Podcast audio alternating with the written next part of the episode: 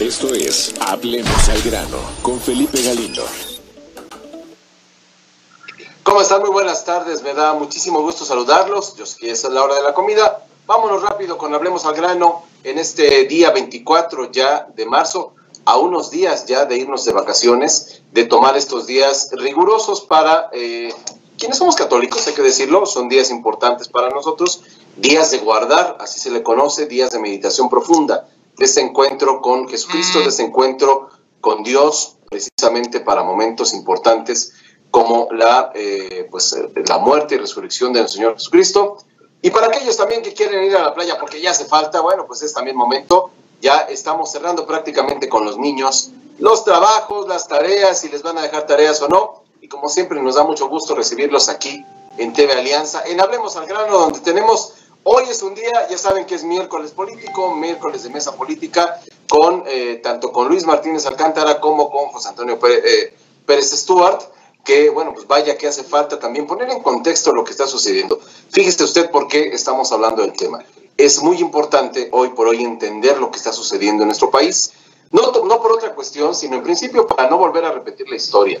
Y es muy importante saber pedirle cuenta a los políticos, no por estarlos criticando, porque bueno, ahí luego nos dicen que en este programa solamente le estamos pegando a Andrés Manuel y que qué hacíamos antes cuando no estaba Andrés Manuel. Bueno, siempre hemos estado criticando, eh, siempre estamos señalando y siempre estamos en ese afán de, de rendirle, de que rindan cuentas nuestros políticos, hay que pedirle resultados. No hay que alabarlos, no hay que ponerles veladoras, para eso están los santos. Para las veladoras están los santos para los políticos están las exigencias y los resultados. Y estos resultados, eh, eh, estos políticos también tienen, digamos, esta, son como, miren, miren usted, son como, dicen por ahí, como los pañales desechables, tienen fecha de caducidad. Y hay que sacarlos porque si se quedan, imagínese usted un pañal. Mejor no se lo imagine. Mejor vámonos con las noticias, con la información, con el análisis de rigor y recibiendo a Luis Martínez Alcántara. Necesaria esta aclaración, Luis, porque luego dicen que tenemos consigna contra alguien. ¿Cómo estás, Luis Martínez? Qué gusto verte. Muchas gracias, Felipe. También me da mucho gusto saludarte y estar con nuestro auditorio de TV Alianza. Pues eh, como decíamos, esta, esta situación de, exigirle cuentas a los políticos, mire, es muy importante que usted y yo entendemos, entendamos que es nuestro papel como ciudadanos y como periodistas nosotros, revisar los datos, comparar las administraciones anteriores con las que están, las promesas de campaña que mire usted, cuando regresemos ya de vacaciones, van a comenzar, va a comenzar el tiroteo de campañas electorales y entonces van a querernos bajar el cielo y las estrellas. Lo que hay que ver, lo primero que hay que preguntarles, a ellos hay que preguntarles, ¿y qué estabas haciendo antes? ¿Qué resultados tienes hoy como para que vengas a tocar a mi puerta y me digas que vas a trabajar, que ahora sí vas a trabajar, que no hayas trabajado en, este, en estos primeros tres años, pero que ahora sí vas a trabajar? O bien me digan o que lo quieran amenazar usted con quitarle, por ejemplo, programas sociales, como ha sucedido, como nos hemos enterado que ha sucedido con un partido político, para pronto con Morena, para no irnos lejos. Muchos de los promotores del voto de Morena han ido sobre todo en lugares donde están adultos mayores para decirles que si no votan por ellos y que si llega el PAN o el PRI o el PRIAN, como ellos le dicen, van a quitar, van a perder los privilegios. Eso no, no puede suceder por una sencilla razón y eso lo vamos a insistir de aquí al próximo 6 de julio. Porque mire usted, con los impuestos que usted y yo pagamos, esos, eh, esos programas sociales ya están garantizados incluso por ley. Estuviera el PRI, estuviera el PAN o estuviera ahora Morena, esos programas sociales ya están garantizados y año, año con año parte, digamos, del presupuesto que se eh, vota para que se gaste, ya está considerado los programas sociales. Nada de que cuando llegó Andrés Manuel, no, no, no. Cada presidente o cada administración puede modificar la forma en la que pueden ser los programas sociales, pero ya hay un presupuesto establecido.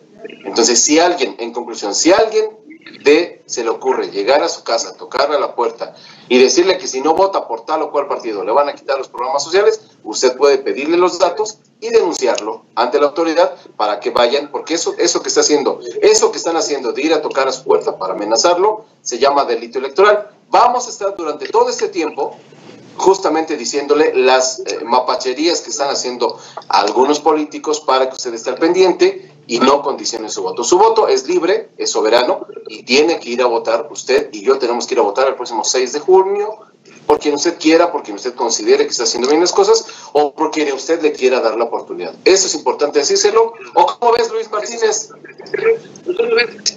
Fíjate que sí, y, también dentro de esto de las elecciones que has estado comentando, eh, también compartir con nuestro auditorio que pues el día de ayer se reunió, se reunió el presidente López Obrador con los gobernadores y pues en, una, en un acto inédito este, pues hacen a un lado al INE, al Instituto Nacional Electoral, están ausentes, son los grandes ausentes, solamente estuvieron el presidente y los gobernadores. Y dice López Obrador, dice, bueno, pues es que es un acuerdo que, que, este, que era necesario, y cuando es cuestionado que por qué los, los, las autoridades del INE no están presentes, él irónicamente, como siempre, dice, es que no hay que ponerle el vino nuevo en las vajillas viejas. Pues eso es por una parte, pero en realidad, eh, sin echarle, pues ahora sí que eh, más leña al fuego, pero la verdad es que esa es, una actitud eh, de, de, desprecio a las instituciones, en este caso al Instituto Nacional Electoral, porque no le está dando el, este, pues la, el, papel que tiene el INE para poder este, garantizar las, las elecciones. Estamos de regreso, no hablemos al grano, tuvimos por aquí unas fallitas. Hay que explicarle al, auditorio, estamos en nuestro centro de operaciones, está en San Vicente Chicolopan. Nosotros, Luis Martínez, está en el, otro lado del Estado de México, muy cerca de, de Teotihuacán, ¿no es cierto, Luis? Y yo estoy por acá del lado de Tlalpan, entonces la comunicación es un poquito complicada. Pero decíamos hasta antes de que Marco nos bajara el switch porque estábamos hablando mal de don Andrés Manuel, lo que decíamos es que es muy importante que hoy por hoy, no es cierto, eso no es cierto, es la tecnología. Hoy por hoy, lo que queremos, eh, creo que dejar eh, en claro es que el país no se, eh, inventó en 18, como lo quiere aparentar Andrés Manuel López Obrador. Ese país ya existía. Él, a partir de la institucionalidad de organismos árbitros, digamos, de las elecciones, como el INE, es que hoy él es presidente de la República. No podemos perdernos de ese sentido, no podemos eh, distraernos de esa situación. Y hoy por hoy, quien decide, quien califica, quien eh, orienta en estas cuestiones electorales, por un lado es el Instituto Nacional Electoral y por otro lado somos nosotros los ciudadanos. Ellos, ellos eh, estos gobernadores y el mismo presidente de la República no pueden suplir una responsabilidad que es nuestra y que es, por supuesto, de, la autoridad. Y ahí está la gravedad, Luis Martínez. Así es, porque eh, efectivamente el no darle su lugar, el no respetar al INE es un retroceso para el país y tenemos que verlo. Costó mucho, mucho, mucho trabajo que se consolidara el INE y este y ahora pues de veras que con un desdén asiste no solamente al INE, sino al resto de las instituciones eh, pues, pues, López Obrador está cayendo en un error porque con ese centralismo y ese autoritarismo eh, no está dejando que, el país se desarrolle eh, y aunque él dice, no, es que este es para asegurar la democracia, en el fondo es un riesgo porque no está respetando a las instituciones que deben de velar por él.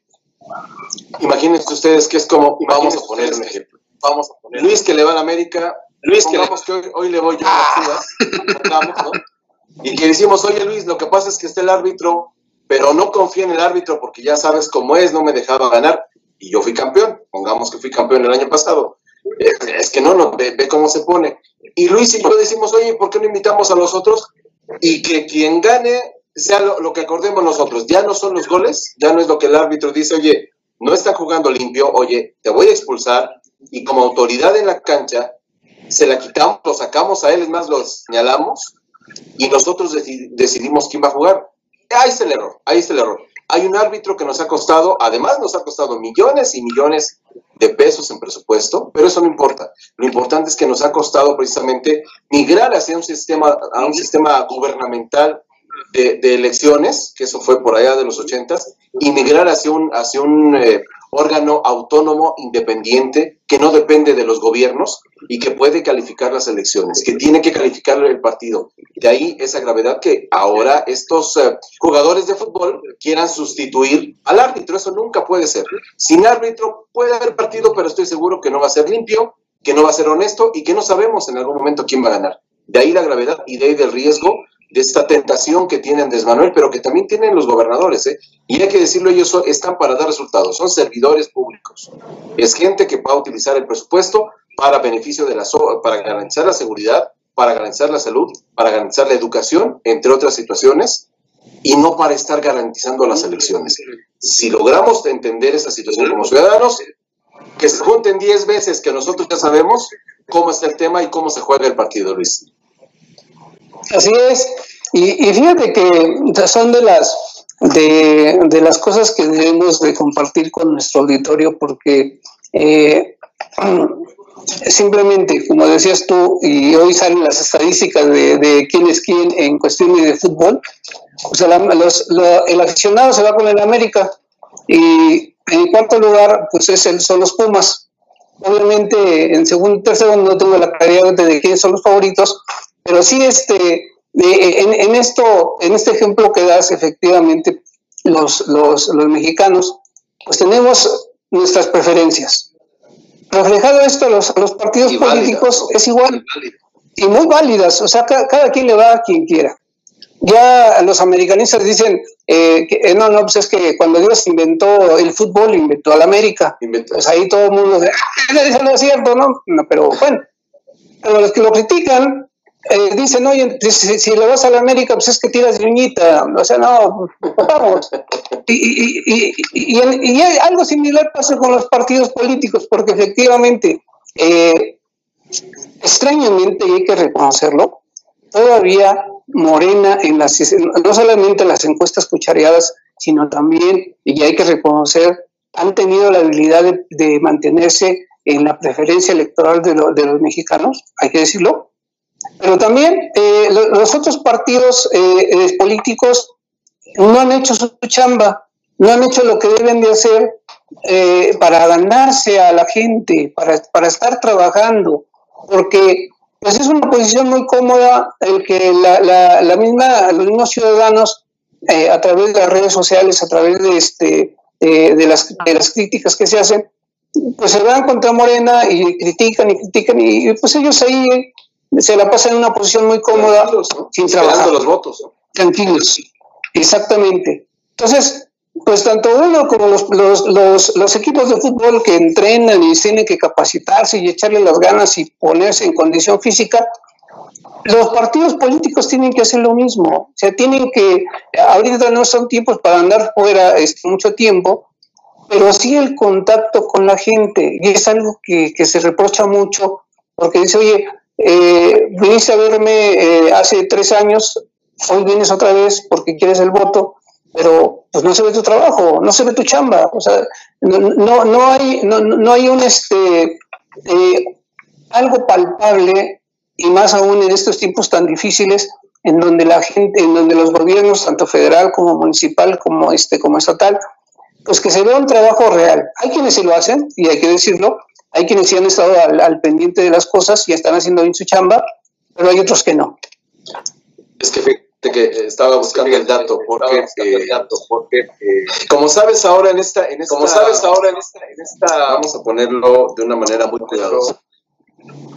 El cantante, es que es zapatero a tu zapato, que es a lo que voy. El cantante que cante, el actor que actúe, el político que se prepare porque le vamos a exigir lo que ya no está muy bien, eh, y, es una, una, tentación que tienen los partidos políticos, ahora después de este desprestigio que tiene, ahora después de que nadie les cree, ahora de que, como dices, es una oposición comodina, porque finalmente eh, eh, no hay quien se le pare enfrente a Morena porque no tienen la altura, no tienen el interés y solamente están cachando los votos, que les llegue.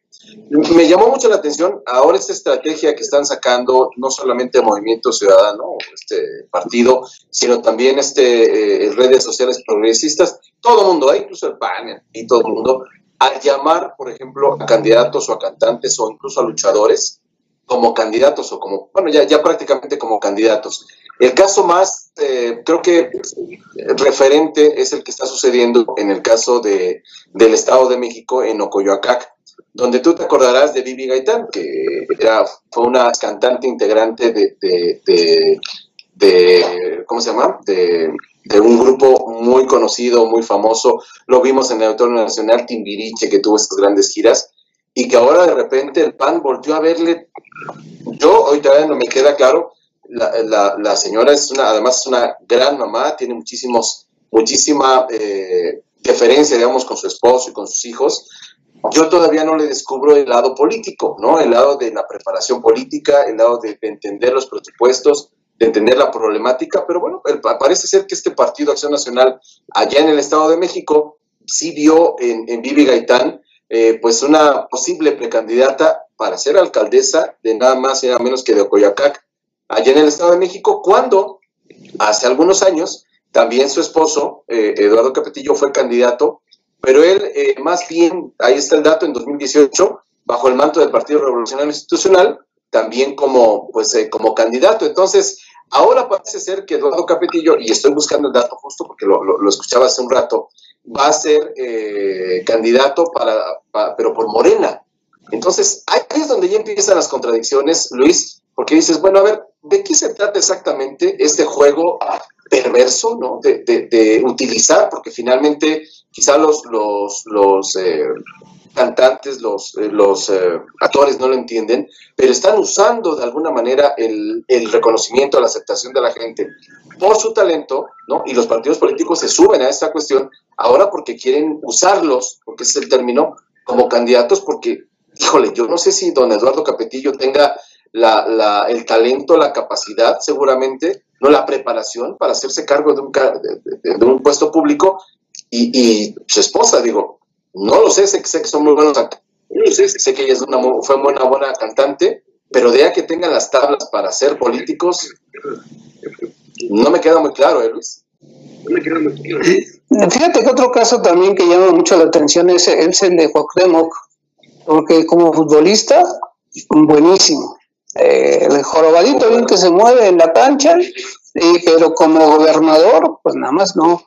¿Sí? Como, ¿Por qué? Porque es un buen futbolista. no, tiene no tiene la formación para ser gobernador, para ser un buen político. Digo, por lo menos si se dejaran eh, a ayudar y, que, y que pues hicieran de un equipo profesional eh, que les hiciera la chamba, podría ser así, ¿eh? pero ni siquiera eso, o sea, ni siquiera se dejan ayudar porque eh, creen este, saber. Lamentablemente podemos este, decir en general que muchas personas este, cuando llegan al poder se transforman Dicen unos que simplemente eh, el, poder este, no transforma a la gente, sino que potencializa tus errores y tus defectos, aciertos y tus virtudes y tus defectos. Pero en el caso de Cuauhtémoc Blanco, así dicen, oye, pues ¿qué pasó? Es muy buen futbolista, pero político no. Pues dicen que el cargo dura tres años. Dicen que el cargo dura la, vergüenza siempre, ¿no? Entonces, mira, Eduardo que, que va a buscar, que va a buscar la, Diputación Federal como candidato del verde ecologista. El verde, eh, hay que tomarlo en cuenta, ahora se alió con Morena, entonces, bueno, digamos que se pasa al lado contrario.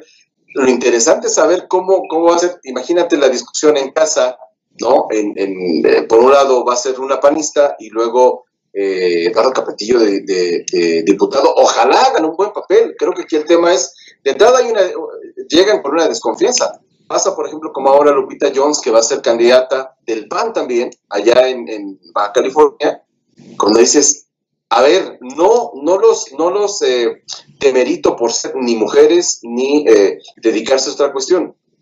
Si les queda claro la responsabilidad que implica la administración pública, la preparación que exige, bueno, pues está todo dar. Porque si no, efectivamente ya tenemos los casos, los fracasos que tenemos, en el caso de Morelos, donde tiene muchísima popularidad, como dices, pero hemos visto otros casos terribles. Eh, está muy mal porque además, eh, lo que te quiero decir, Luis, es que sí hay muchos ciudadanos talentosos, con vocación, que, se sentaron a la mesa de eh, Va por México, recordarás, estos partidos que se unieron, el famoso PRIAN y el PRD, que se decidieron unirse para hacerle frente a Morena y prometieron las perlas de la Virgen y a la hora de la hora están haciendo lo que quieren. Están poniendo los mismos de siempre, ¿no? A los mismos candidatos de manera cínica, ¿no? Y además, hoy están utilizando, porque ese es el término, utilizando a personajes que, tienen una, una, reputación ya como actores, como cantantes, como luchadores, como lo que tú me digas, muy queridos por la gente que los utiliza, ¿no? Que los quieren utilizar ahora en las elecciones,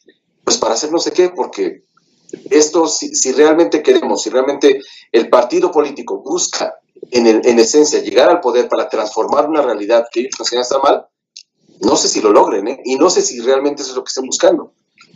Pero ¿qué te parece? Fíjate que en el caso... Adelante, adelante, y ya nos vamos a la pausa. Ah, nada más que, que, quería comentarte en el caso de Lupita Jones, porque eh, de, de, de, compartir con nuestro auditorio, yo era director de La Nación, del órgano oficial del PAN, allá por el 86, y Lupita Jones este, era militante panista. Entonces, por eso cuando gana, cuando, cuando es este nombrada Miss Universo, dices, pues fue dentro del PAN así como, ¡ay, padre, ¿no? Una panista, Miss Universo y todo. Y, y, y, lo que yo quería destacar nomás era eso, que, que en el caso de Lupita Jones, concediendo el beneficio de la duda, eh, trae ella una carrera partidista que no se conoce. O sea, sí es militante. Eh, sí, sí, es militante del PAN, que pues, ahora sí que concediendo el beneficio de la duda, pues este, a lo mejor puede dar la sorpresa. No, no lo sé, en ese aspecto no lo sé, este, pero sí el otro extremo que, que es este Paquita la del barrio, el movimiento ciudadano, pues no tiene nada. No, no, no, no tiene nada. Canta, canta, canta bien, la que estupendamente bien. Que canta, ¿no? Pero yo no pero, pero, ella redactando una iniciativa de ley para transformar la realidad de Jalapa. Jalapa ¿no? Y hasta ella misma lo dice. La seguridad de los cafetales, ¿no? Y hasta ella misma lo dice, dice, pues yo no sé qué, qué, qué hago aquí, pero aquí estoy. Hay esas cosas, pues, que la verdad este, deja mucho que desear. Casos comprobados, Carmen Salinas, de, de diputada, Carmen Salinas. pues no hizo nada, ¿sí? No hizo nada. Y, este, y bueno. Oye, y los que son precandidatos o dijeron que quieren ser presidentes, se meten con las cervezas. Vamos a una pausa y regresamos y vamos a platicar de ese tema. Estamos en Hablemos al Grano. Somos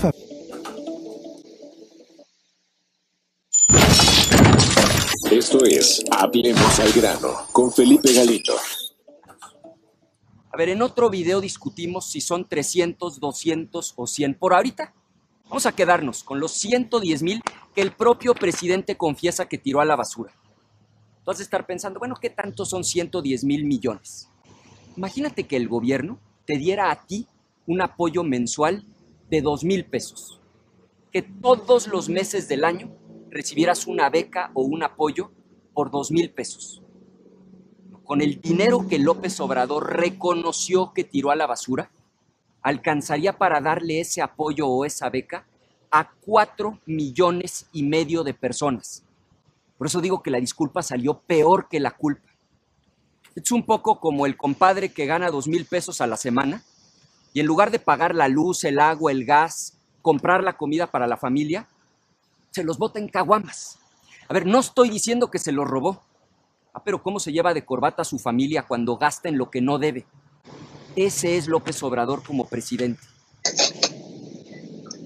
El problema con Ricardo Anaya, eh, y ahorita lo vamos a, a, hablar en ese tema, porque tiene, tiene buenos datos, sabe del diagnóstico, entiende muy bien la problemática, pero es muy malo explicando las cosas. ¿Por qué se mete con la cerveza?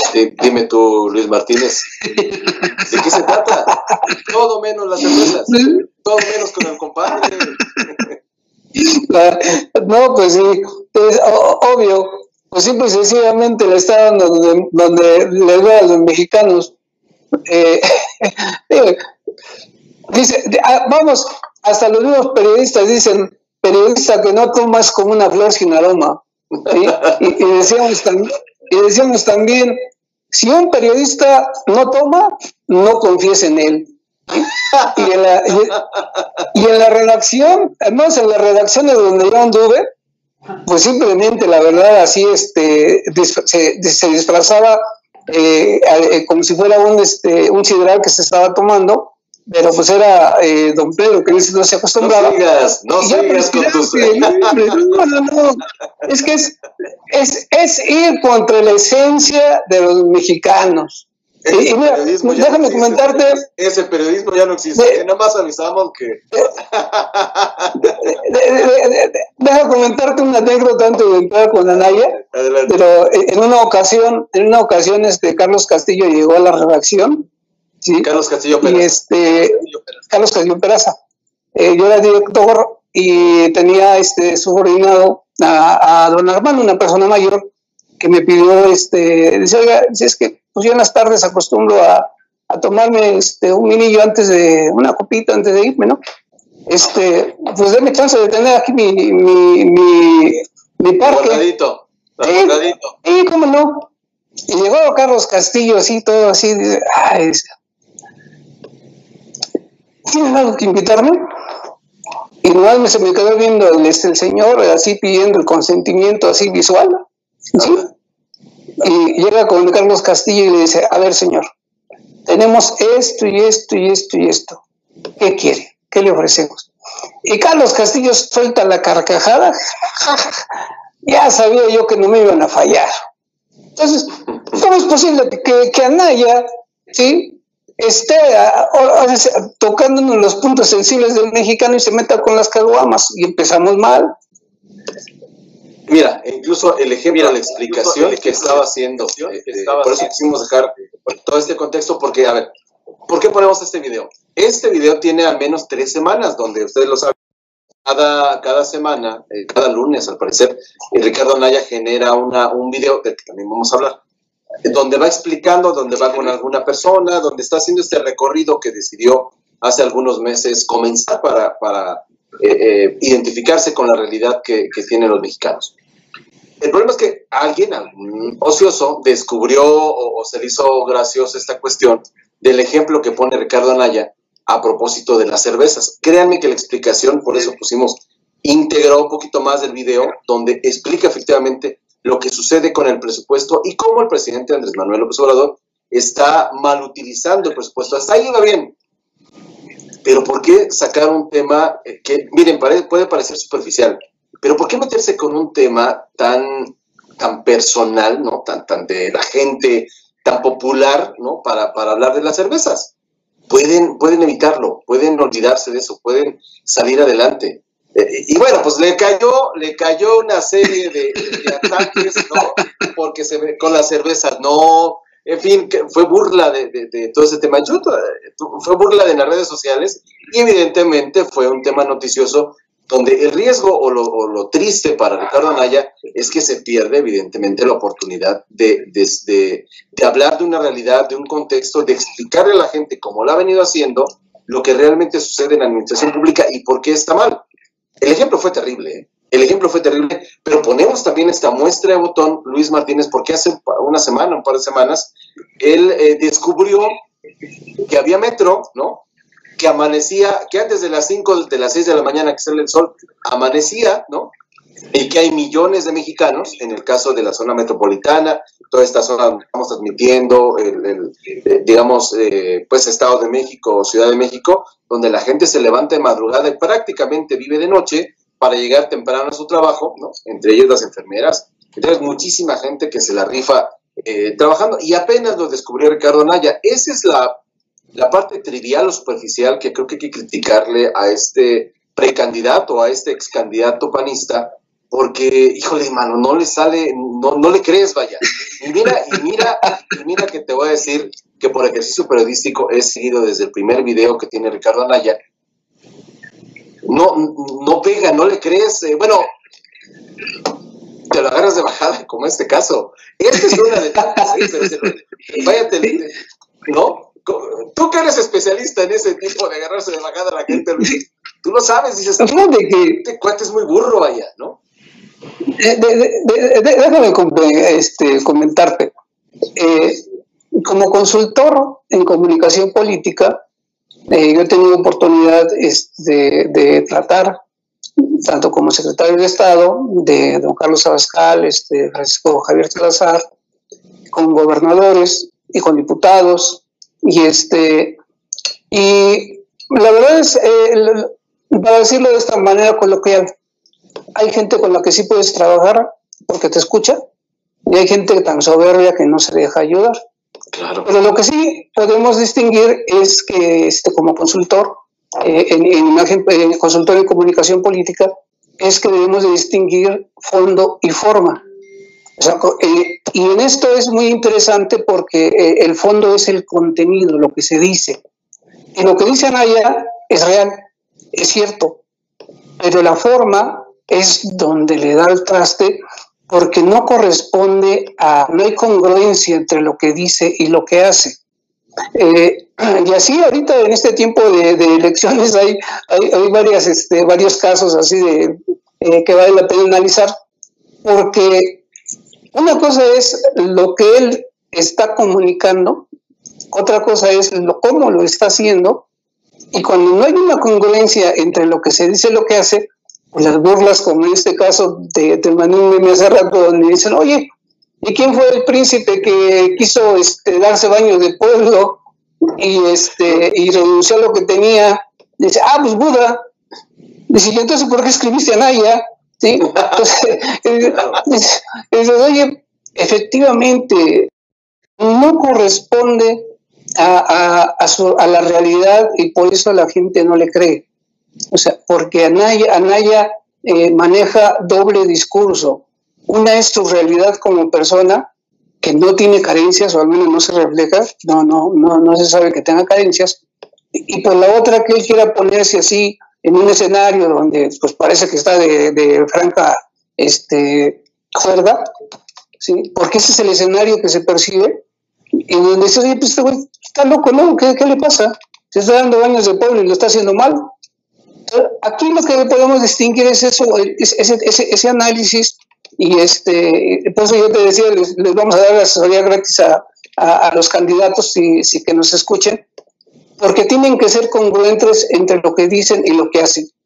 Nosotros comunicamos, comunicamos con nuestra sola presencia, y esa es la forma, esa es, la, eso es lo que nosotros estamos reflejando sin necesidad de hablar. Y todo ello conlleva a que, tiene, a, que nosotros digamos eh, que seamos congruentes entre el decir y el hacer. Es que no, no, no, no, no conecta y efectivamente el, el, gran problema que tiene, y mira que hay que decirlo, tiene un equipo de comunicadores expertos en la comunicación política. Eh, eh, entiendo que un, equipo muy importante de redes sociales, que por supuesto sabe muy bien hacerlo. Si tú ves el documental, bueno, el, mini documental que hace, o, el video, vaya, que hace de cuatro o cinco minutos, está muy bien producido, está muy bien hecho.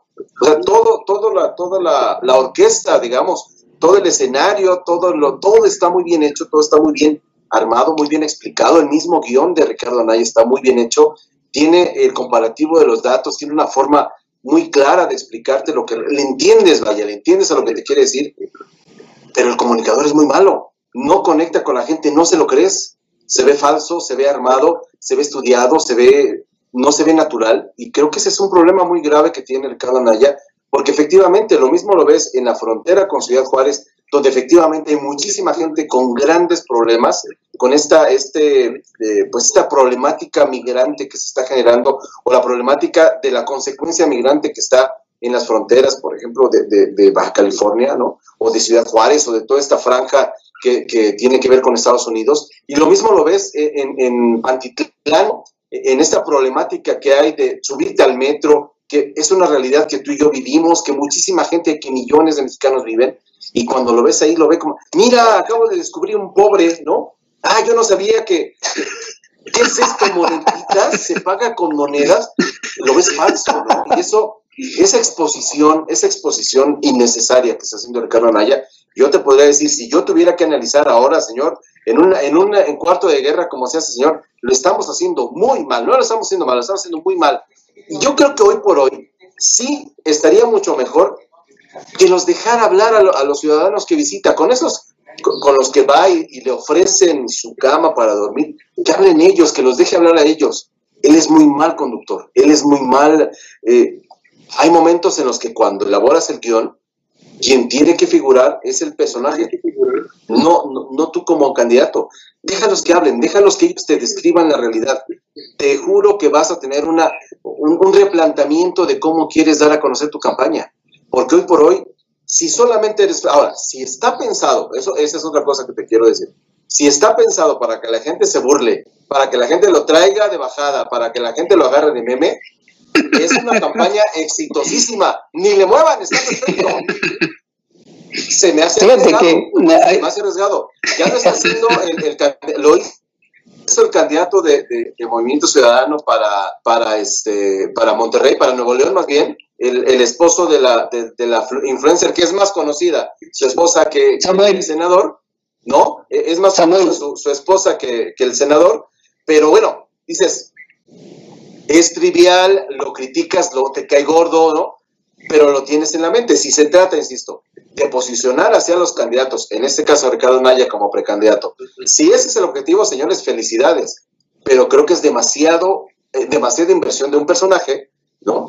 Porque tendríamos que ver durante esta narración, esta, estos cuentos de ultratumba que está contando Ricardo Naya, ¿no? Tendríamos que ver la transformación del candidato, de cómo llegó como una oruga que no sabe subirse a un microbús, ¿no? Como alguien que se está sorprendiendo porque la gente duerme en sus trayectos porque se lleva unas friegas impresionantes, ¿no? A un candidato mucho más sensible, que realmente comunica, que realmente entiende la problemática y sobre todo que realmente tiene las soluciones para aplicarse del 2024 para adelante, ¿no? Fíjate que hay, tres cosas que yo te quiero eh, compartir. Una, eh, lo que tú hablas, eh, la empatía, efectivamente, bueno, lo podemos ver en dos, en dos este, interpretaciones. Eh, la empatía nos enseñaba en la Carlos Septién García cuando este, existía entre el emisor y el comunicador pues una sintonía y empataban los intereses y podían platicar. Así es como se daba la comunicación. Y lo otro, el término que ahora se, se, lo, se entiende que empatar es este, ponerse en los zapatos del otro. Entonces, aquí el, este, Anaya no está logrando esa conexión, en ninguno de los dos casos en las interpretaciones que hemos dicho, no logra la empatía con la gente, no logra esa conexión, porque pues él está desfasado. Él en su realidad quiere bajarse así a, y darse baños de pueblo, pero no lo logra. Eh, por la otra, como dices, como dices y dices bien, efectivamente, eh, puede tener un equipo de trabajo muy bueno, pero si no se deja ayudar, es lo que decíamos, Aquí eh, lo que yo he aprendido es que si, si, el, este, si a quien le estás dando la consultoría o la asesoría escucha y atiende, ahí es muy diferente. Cuando nosotros trabajábamos con don Carlos Abascal, por su nivel tanto intelectual como profesional y todo, el señor reconocía cuando se le decían las cosas. Mire, usted está equivocado. Y, todo el mundo decía, es el secretario, ¿cómo le vas a decir que está mal? Claro. Y el señor escuchaba.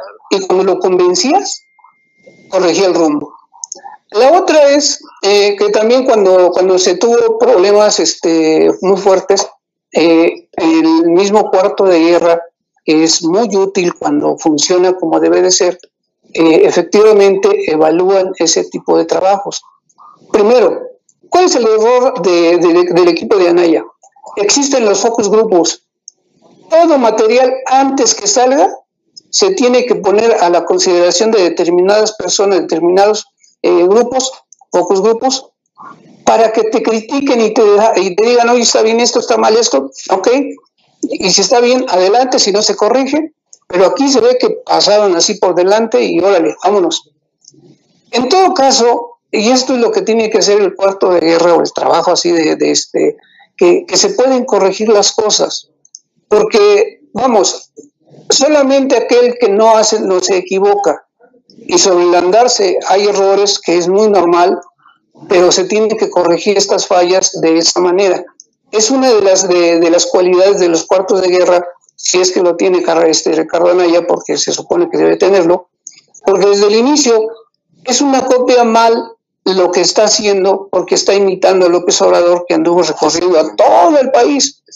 y él se logró empapar, este, bien o mal, se cacarea a López Obrador, es que yo conozco todo el país, todo conozco todo. Y él está copiando eso, está copiando. Desde ahí este, es una mala copia porque por lo menos ya hay que reconocer al, equipo de López Obrador que, este, que, que sí lo, lo arroparon y lo cuidaron. O sea, tan, tan es así que fueron en el acierto y error durante esos años de campaña, fueron aprendiendo. y lo que nosotros vemos en el equipo de López Obrador, que lo acaban de premiar algunos de los grandes estrategas, Epimini Ibarra, que le dan así, ya en esta crisis de, pandemia le dan 150 millones de pesos. Llévate 150 millones. Pero son... Porque no es la crisis, claro. Sí, y es, mira, y, vamos, los equipos de trabajo, con recursos o sin recursos, si son creativos, pueden lograr grandes cosas. Eh, sí, y, este, y es algo que, que, bueno, Anaya también tiene recursos, el problema es ese, el problema es que no están teniendo la sensibilidad, la empatía, ni el equipo de trabajo que le produce esto, ni, ni, él como, como cliente, porque no están, haciendo, no están teniendo los resultados esperados. Fíjate que recuerdo mucho, por ejemplo, la campaña de Ernesto Cedillo, que tú te acordarás que a propósito de, recordar un año más del fallecimiento de, de Luis Donaldo Colosio, que recordábamos ayer, llegó el, el Alquite como, como candidato cuando era su jefe de campaña. Un cuate que no tenía ni el carisma, ni la cercanía, ni siquiera para poder, hablar, sin embargo, es un tipo brillante, ¿no?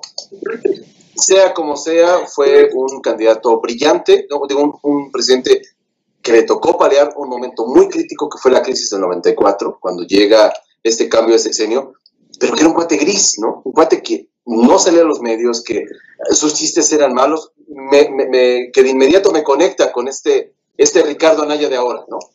Que, es malo, cuento un chiste y, y echas a perder el chiste, mano. O sea, no, que no tienes el encanto. Y, y, lo que tienen que aceptar los equipos de campaña, ¿no? Los equipos, lo, vaya, este famoso cuarto de guerra del que hablas, eh, Luis, que tu, tu candidato es gris, ¿no? Que no lo vuelvas amarillo porque no es amarillo y ese es el gran problema que luego tienes, la tentación que tienes como consultor, como estratega de, cuestiones de comunicación, de forzar a un candidato, de forzar a un personaje público a hacer lo que no es. Si no le sale ponerse traje de mariachi, no lo expongas.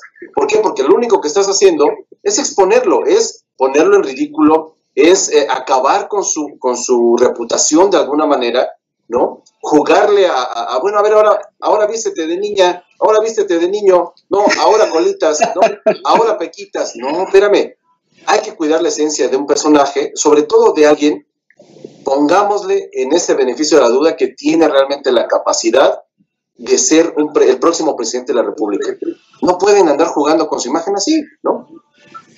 Tienes que eh, sentarte realmente a saber qué puedes comunicar, qué si te sale e ir puliendo de ahí tu forma de comunicar. Ahora, este sentido, esta apuesta, que es otra cosa, que no solamente está pasando con Ricardo Anaya, ¿eh? que está pasando con algunos que han comprado la idea, que solamente el hecho de estar en redes sociales, en YouTube, en Facebook, ahora en TikTok, que muchos han querido mudar para allá, que todo mundo ya se volvió eh, chaborruco y se vuelve juvenil y quiere estar en, esa, en esas plataformas, hay cosas que no te quedan a la, a la moda lo que te acomoda, ¿no?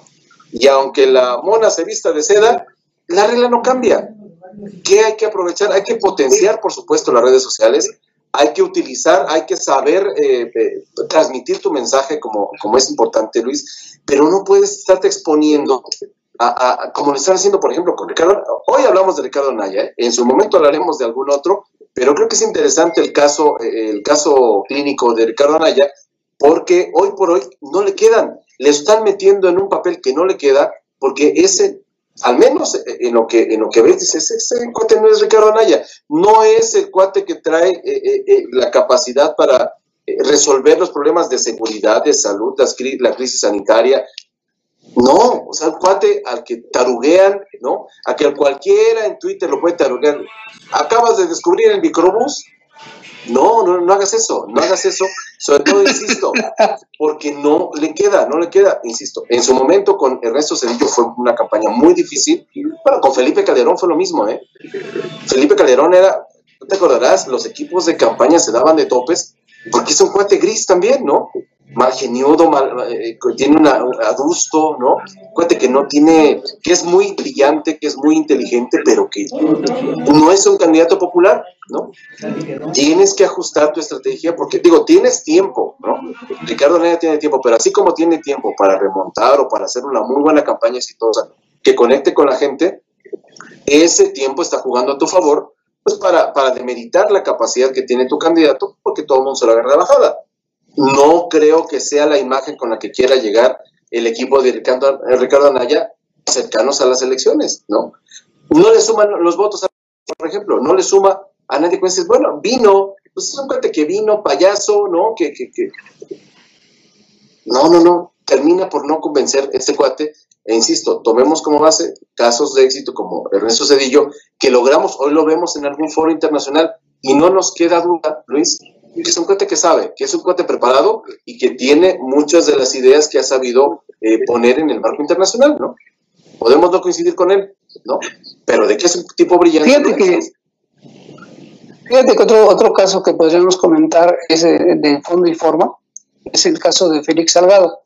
Sea, que eh, el señor viene de, de, de, una crisis tan fuerte del 8 de marzo, donde es cuestionado de, de, de, violador, de presunto violador.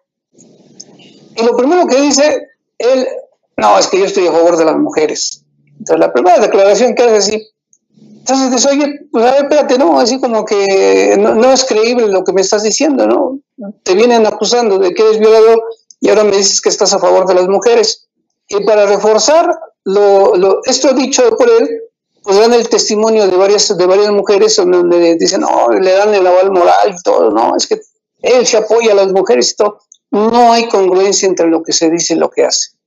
Y de lo que tú este, comentas también, de que hay varios ejemplos efectivamente, eh, se dio el caso de ahorita, eh, en estos días de este, en Cuernavaca, de un candidato, Borboya, sí, que este, son de los, del rincón del BIF, de esa familia, que este, cocina muy rico, eh, era familiar, cuñado de, este, de Sergio Estrada, y, y, él como candidato a presidente municipal se le ocurre decir es que no puedo subir a mis, a mis, este, a mis hijos al microbús, a las rutas, allá les dicen rutas, ¿no? No les puedo subir por la inseguridad y todo. Y todo el mundo se pitorreó. Dice, oye, Borboya, no manches. Tú tienes el poder económico para andar siempre en camionetas, en carros y todo el lujo, y ahora dices que te quieres subir a las, a, las rutas, al transporte público. O sea, es, es eh, el principio. Que exista congruencia entre, entre, la entre el fondo y forma. Si no hay congruencia entre el decir y el hacer, no hay este futuro para los candidatos. Tú te acordarás, y, ya que tocabas el tema, por ejemplo, de Carlos Abascal, eh, nos tocaba, eh, tuvimos la, la, oportunidad de verlo, por ejemplo, cuando iba a un evento y decía, no, yo manejo. Y el mismo gente de seguridad decía, oiga, no, pero pues no, no, no, déjeme manejar a mí, ¿no? Y él llegaba con su camioneta, se bajaba o, por ejemplo, cuando se bajaba sin que nadie lo planeara y pese a todas las recomendaciones de sus asesores, usted puede comer en un, en un comedor que además lo tenía el señor con todos los servicios sin ningún problema, se bajaba al comedor de manera más natural. Obviamente los trabajadores se sorprendían de, es el secretario de Estado, déjenlo pasar. Y él decía, no, no, no, no, no, yo traigo mi boletito y me formo. La gente vio que no era pose, que ese es el tema, ¿no? que muchos lo hacen por pose, por bluff, vieron que era natural y que efectivamente el señor lo hacía de manera espontánea, que quería ir a comer con ellos, y tú te acordarás cómo su grupo siempre lo hay, que finalmente de eso se trata el, el poder. Todos los asesores querían sentarse, rodearlo, decían, no, no, no, no, aquí cada quien, a ver, quieren estar conmigo, se van a cada una de las mesas y conviven con la gente, a ver si es cierto, ¿no? Y él les ponía el ejemplo de platicar con los trabajadores. Tú te acordarás las, las pláticas y los buenos momentos que pasó mucha gente en la Secretaría del Trabajo, cuando, y cuando lo despiden, que se va como secretario de Gobernación, la gente, fui testigo de ello, le aplaudían, lo, le lloraban, decían, es una buena persona, ¿no? No aspiraba nada más que a, ser como él. En esa, en esa estrategia, en esa idea de cuidar la esencia del personaje, en este caso de Ricardo Naya, puede ser cualquier otro, ¿eh? y esta no se las vamos a cobrar, señores panistas. Es, cuidar la esencia de Ricardo Naya, por muy buena o por muy mala que sea, y potenciarla, comunicarla, ¿no? Como dices, lo que está haciendo Naya no cheque el audio con el video, como dicen por ahí. Pero bueno, dejémoslo por ahí, Luis Martínez, y vámonos despidiendo después de este análisis que quisimos hacer para decirle a Ricardo Naya que no se meta con las cervezas. No, con las cervezas no, Ricardo Naya. Muchas gracias.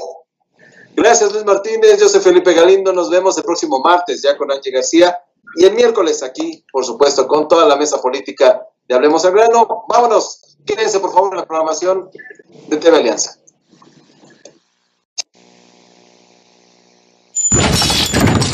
Esto es Hablemos al Grano con Felipe Galindo.